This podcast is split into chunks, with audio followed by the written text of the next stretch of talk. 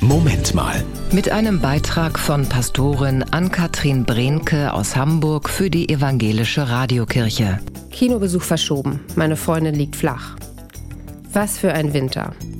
Fast jeder Tag läuft anders als geplant. Weil Kollegen krank sind oder die Kinder. Und es wird neu geplant, umdisponiert, Aufgaben umverteilt, Zeitpläne angepasst.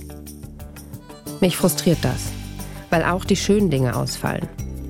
Es fühlt sich an wie Hochleistungssport für Hirn und Seele. Ich kann es nicht ändern. Dieser Winter lehrt mich Demut. War ich früher flexibler? Habe ich mich so sehr an fixe Pläne und Vorhersagen gewöhnt, dass es mir schwerfällt, umzuswitchen? Wir leben mit Prognosen, lassen uns vorhersagen, wie das Wetter wird oder wann das Paket kommt.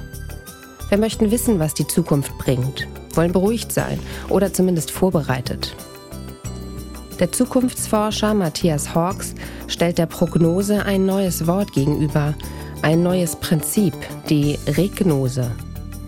Dabei denken wir nicht voraus, sondern zurück.